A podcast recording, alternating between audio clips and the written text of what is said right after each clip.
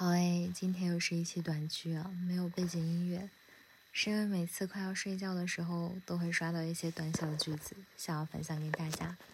那么今天分享的是来自关系双这位博主写的：“不要爱我，切莫。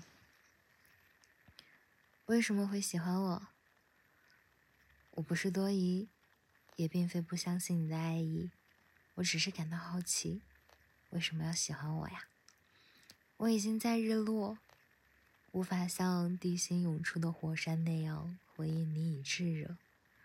我的热情已经在他的身上燃尽过了，像是一只玻璃杯破碎在地毯上的血泊。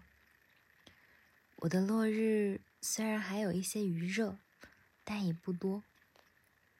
给谁钱都要先斟酌。或许可以把我看成折过翼的鸟，羽毛凌乱，你又何必飞来梳理我？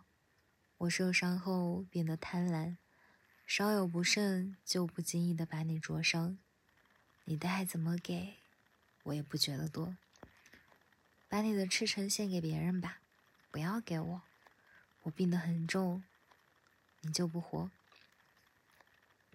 别来爱我，切莫。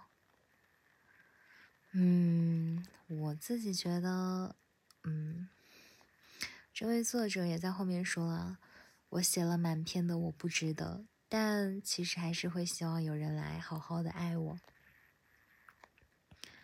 然后有人就回复了一句郑玄宗的《访客》这首诗，好适合作为回应。